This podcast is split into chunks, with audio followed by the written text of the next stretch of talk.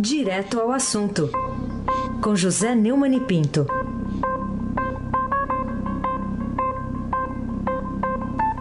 Oi, Neumani, bom dia.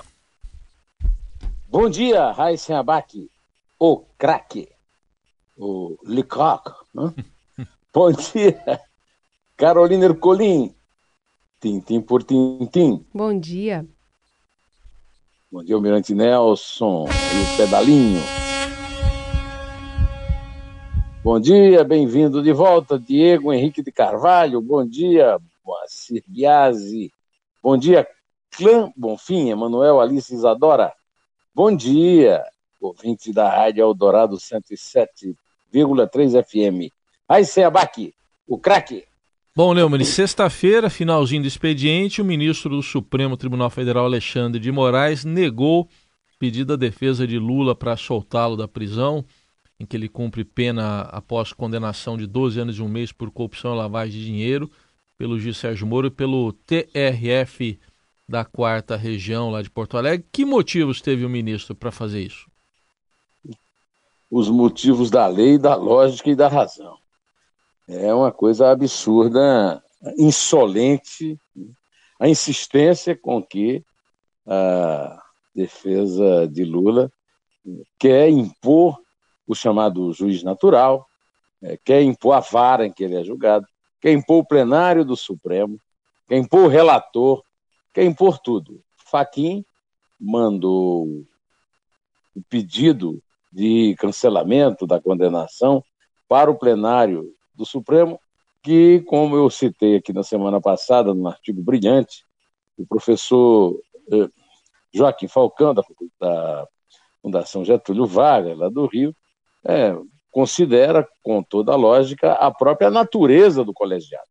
O, o Supremo ele é feito em colégio, em, em conjunto, exatamente para evitar posições é, exacerbadas e radicais, ideológicas ou motivadas por interesses pessoais dos seus membros. Né? O fato de você ter 11 né, tenta é, resolver da, da, da, melhor forma a última instância. E o, a defesa do Lula quer impor tudo para ver se consegue tirá-lo da cadeia, onde ele está cumprindo uma pena por crime comum, nessa defesa alucinada e desvairada de que ele é um perseguido político. Né? O Alexandre de Moraes fez o lógico, fez o correto, fez o que manda a lei. Carolina Ercolim, tintim por tintim, por que o Supremo Tribunal Federal avalia, segundo a reportagem do Estadão, a possibilidade de debater e julgar eventual candidatura de Lula depois de a defesa dele tê-la pedido, mas depois dela ter desistido, é isso? É, a, quando pediu originalmente que se mudasse o, o destino do relatório de Edson Fachin da segunda turma para o Supremo, de volta para a segunda turma, a defesa de Lula pediu também que a segunda turma já avaliasse a possibilidade dele vir a se candidatar ou não, mesmo tendo é, é, violado um princípio fundamental de uma lei de iniciativa popular, que é a lei da ficha limpa.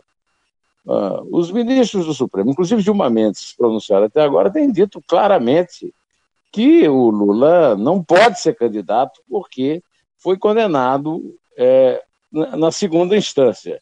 Mesmo ministros que apoiam a revisão da jurisprudência da possibilidade de prisão pós segunda instância. O Gilmar Mendes chamou de matemática né, a exclusão de Lula da campanha. O Marco Aurélio Melo, que é outro renitente em relação a isso, disse à televisão portuguesa que Lula é inelegível. Mesmo assim, a defesa de Lula pediu que a segunda turma é, julgasse essa questão. Como está sabendo que vai para o plenário e no plenário fica mais difícil, agora está desistindo dessa questão, que mostra o tamanho da insolência da defesa de Lula. Só que o ministro Edson Fachin já deixou claro que pretende debater no plenário se, afinal, deve ser discutida ou não a questão da inelegibilidade, porque o que eles querem é que não seja discutida, porque se for e de repente o Supremo é, declarar que realmente a candidatura feriria a lei da ficha limpa, é, eles perderiam a oportunidade de registrá-la no TSE. Aí o TSE tomar essa decisão, que é óbvio, ia ter que recorrer de novo ao Supremo para evitar. Quer dizer, ganhar tempo, empurrar com a barriga e, sobretudo, iludir o eleitor. Eu já tenho comentado muito isso. Enganar o eleitor. Dar ao eleitor a possibilidade de uma candidatura, possibilidade que não existe. Raíssen Abac, o craque. Ô Neumann, vamos falar agora uma reportagem que saiu no fim de semana aí no, no blog do Fausto Macedo, da Júlia Afonso, foi publicada ontem. O, você ficou impressionado com ela, né? Sim, são 78 recursos da defesa de Lula. Quer dizer, esses recursos da defesa de Lula, o Supremo, configuram claramente chicanas e mostram também claramente que essa possibilidade de um é, condenado na segunda instância é, deixar transitar em julgado os, esse tipo de recursos, isso aí é um estímulo à chicana, à chicana e não, a, é, não é um direito é, da cidadania. Aliás, eu quero lembrar que na Constituição não há referência à prisão ou à liberdade, a, a referência à culpa. O cidadão será considerado culpado após transitar em julgado. Não fala, será é, solto, não fala, terá de ficar livre, e isso aí é uma enganação generalizada. A reportagem da Júlia Afonso, foi publicada no Estadão, no fim de semana, ontem, né? ela é, é clara a respeito disso, e contra fatos não há argumentos, Carolina Ercolim, tintim por tintim. Por que, né, Mani, o ministro do Supremo Dias Toffoli negou o habeas corpus a um morador de rua que roubou uma bermuda de 10 reais e reincidiu, reincidiu no furto enquanto mandava soltar? José Dirceu, acusado de ter roubado 10 milhões de reais de dinheiro público e de ter delinquido enquanto cumpria outra pena anterior na Papuda, em Brasília. Dias Toffoli é muito generoso com seu ex-patrão, Zé Disseu, e com outros companheiros lá do PT. Dias Toffoli foi advogado de Zé Disseu, foi advogado do PT, foi advogado-geral da União no governo Lula e nunca passou num concurso para juiz. Agora lá no Supremo, ele joga, ele é muito generoso com os ex-patrões é, dele, mas joga muito pesado com os criminosos que não sejam políticos e filiados ao PT. Né? O princípio da insignificância, por exemplo, ele acha que não deve ser aplicado, mesmo é porque o réu é, é incidente. Né? Foi esse entendimento aplicado por ele em pedido de habeas corpus, impetrado pela Defensoria Pública da União, em favor de um homem que, em 2011, furtou uma bermuda de 10 reais em Minas Gerais. O pedido do habeas corpus questionava a decisão do ministro Rogério Schietti, do Superior Tribunal de Justiça. O homem foi condenado a um ano e sete meses de prisão em regime fechado. Eu quero lembrar que Zé foi condenado a mais de 30 anos, pelo acusado do roubo de 10 milhões de reais, ou seja, um milhão de bermudas dessas que foram é, roubadas duas vezes pelo tal homem que ele mandou que ele mandou cumprir pena. Ele também negou o pedido que fosse julgado presencialmente o caso de um homem acusado de furtar sacas de café no valor de 81 reais. O que está provado uma coisa: o ministro Dias Toffoli não perdoa ladrão de 100 reais. Agora, de 10 milhões de reais, é com ele mesmo. Heisen Abaki. Quantas bermudas, quantas bermudas dava para comprar, você falou? Um milhão? É, um milhão de bermudas. É, cada uma 10 reais, 10 milhões é, de reais. Né? Haja bermuda, hein? Tá certa a conta, não? Tá boa. O, o, o Frei Crisóstomo aprovaria essa minha aprovaria. conta? Aprovaria. O professor Benedito é. aprovaria. Haja... Não, é o professor Benedito. Frei Crisóstomo é português. Isso. Escuta, Diga. o, o Heisen, mas ele, é, ele não, não consideraria um gênio, um cara que faz uma conta difícil. É conta difícil, é dificílima. É, conta de... o, conta o... com um milhão. Neumann, e agora outra decisão lá do Supremo teve a ver com a reforma trabalhista, né? Que importância teve essa decisão do Supremo de considerar constitucional a reforma trabalhista no que diz respeito àquela parte lá que é o, o cancelamento da, obriga da obrigatoriedade da contribuição sindical? É, Fala-se muito na proibição da contribuição sindical. Não foi isso.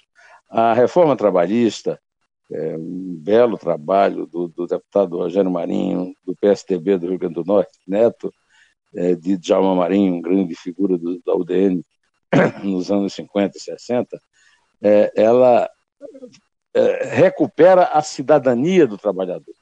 O trabalhador era obrigado, antes da reforma da tributária, da reforma trabalhista, era obrigado a dar um dia de seu trabalho, é, de contribuir com um dia do seu trabalho para os é, cofres das entidades sindicais do Brasil, sindicatos, federações e confederações. A reforma trabalhista liberta o trabalhador dessa obrigação, não proíbe a cobrança da contribuição sindical, ela continua. Só que para ser cobrada, o trabalhador tem que autorizar, quer dizer, o trabalhador tem que querer pagar isso aí, tem que querer contribuir com o sindicato. O que é que acontece? É obrigado a pagar essa contribuição, mesmo não sendo sindicalizado, o, o cidadão, o trabalhador comum, contribui para o, os fundos desses sindicatos que não têm controle.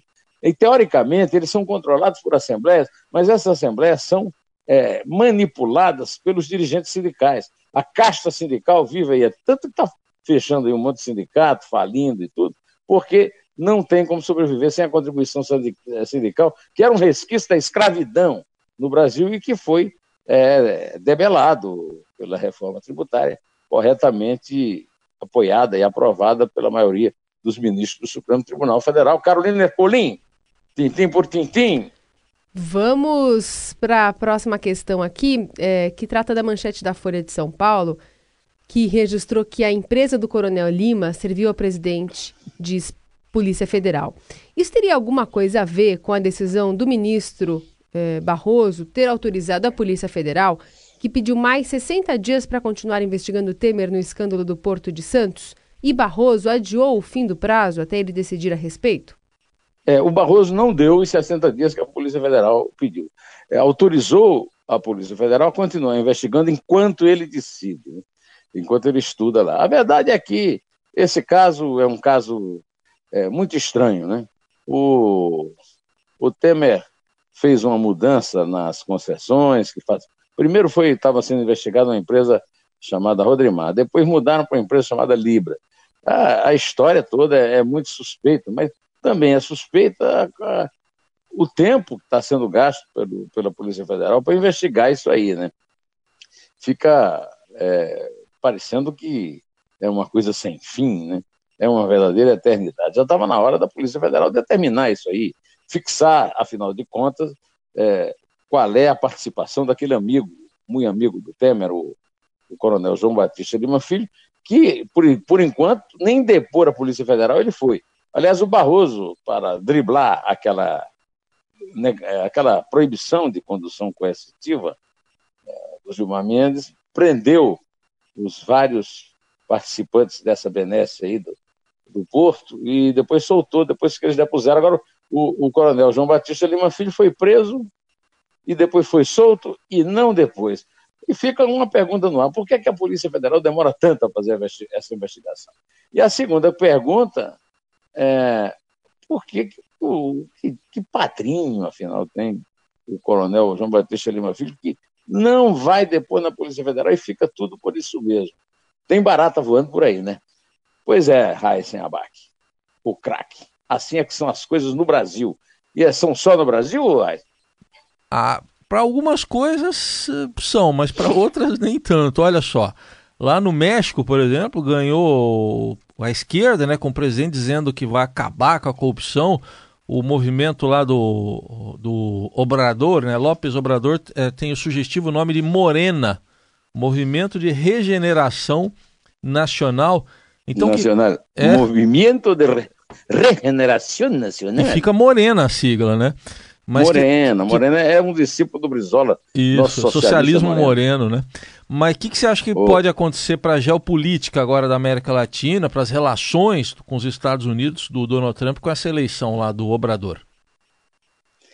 Primeiro a cumprimentar o, o Andrés, é, Joaquim Andrés López Obrador foi o, o, o Nicolás Maduro da Venezuela, que evidentemente a esquerda está comemorando a primeira vitória da esquerda no México. Né? Na verdade, o México fez uma revolução antes da, da Revolução Russa, em 1917, né? a Revolução de Pancho Villa e, e o grande, como é que chama, o, o, que foi interpretado pelo Marlon Brando no cinema. Viva Zapata. Emiliano Zapata. Viva Zapata. Emiliano Zapata. Emiliano Zapata. É, é, só que o, o, México resolveu um, um, uma questão semântica, inclusive, que criou um partido chamado Revolucionário Institucional, né? uma coisa negando a outra. E desde então, desde a Revolução, é, esse partido e algumas dissidências dele vem governando o México. Pela primeira vez, um, um presidente de esquerda, o México vai ter ali nos calcanhares do Trump. Mas o Trump também já disse que vai ter uma excelente relação com ele que, e que o mundo vai surpreender com essa relação dos dois. Né? Quem sabe vai, vai ser provado que os, os extremos se encontram. Né? O que é certo é que, o, queira ou não queira, o Trump e os Estados Unidos vão ter que, que conviver com um país que tornou célebre aquela, aquela frase é, mística e mítica, né? Pobre de los, de, pobre México, né? Tão cerca de los Estados Unidos e tão lejos de Deus, tão perto dos Estados, pobre México, tão perto dos Estados Unidos e tão longe de Deus. Vamos esperar para ver como é que vai ser isso, mas o importante é que tenha sido resolvido democraticamente e o México está numa situação muito complicada, além das questões sociais, das questões de fronteira dos Estados Unidos. Tem, principal de tudo é o México hoje é o maior centro de cartéis de droga, não é mais a Colômbia, agora é o México, do mundo. E isso cria um clima de violência terrível lá na fronteira sul do Rio Grande, lá dos Estados Unidos, Carolina Pulim, tintim por tintim. Neumani, queria que você falasse um pouquinho do poeta do absurdo. Você conheceu pessoalmente o jornalista paraibano é, que revelou ao mundo a existência de Zé Limeira e acabou morrendo ontem em Recife? É, Orlando Tejo morreu ontem no Recife. Eu conheci muito bem o Orlando Tejo. Eu acompanhei, inclusive escrevi várias páginas de jornal. É, não só eu, né? O meu inventor em jornalismo, o Euríclides Formiga, tinha uma coluna é, sobre violeiros na Folha de São Paulo e foi o primeiro a entrevistar pessoalmente o poeta do absurdo, Zé Limeira. Né?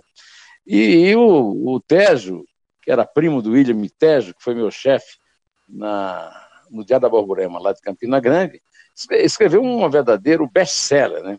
Zé Limeira, o poeta do absurdo. Você vai entender por que, é que foi best-seller, o sucesso que foi.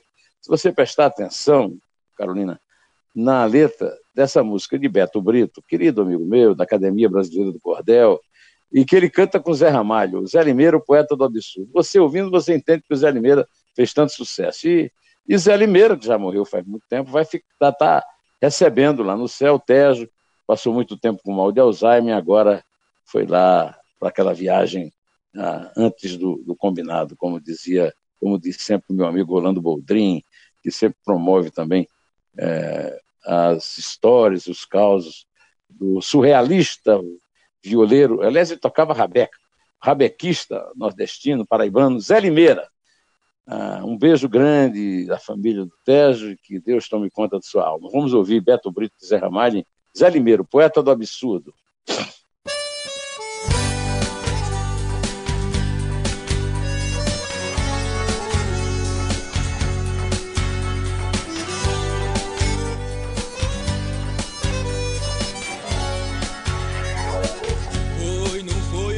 Pensando, Zé Limeira assim falou. Segredo de minha mala, meu cavalo corredor. Quem sabe o que sou, sou eu, sou eu quem sabe o que sou. Tanto faz dar na cabeça como na cabeça dá. Tanto faz daqui pra ali como dali pra colar. Quando pego na viola é da tampa pipocar. O capitão de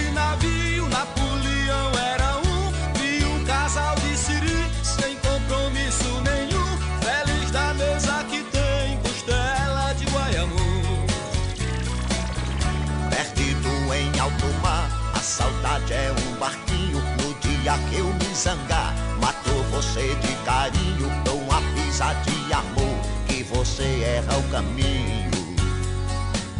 E você erra o caminho. Dou uma pisa de amor que você erra o caminho.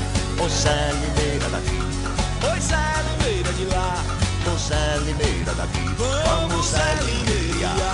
Oi Zé Limeira daqui. Pode contar. Saudade de, de, de Limeira e de Tejo. Vamos lá, é três. É dois. É um. Em pé.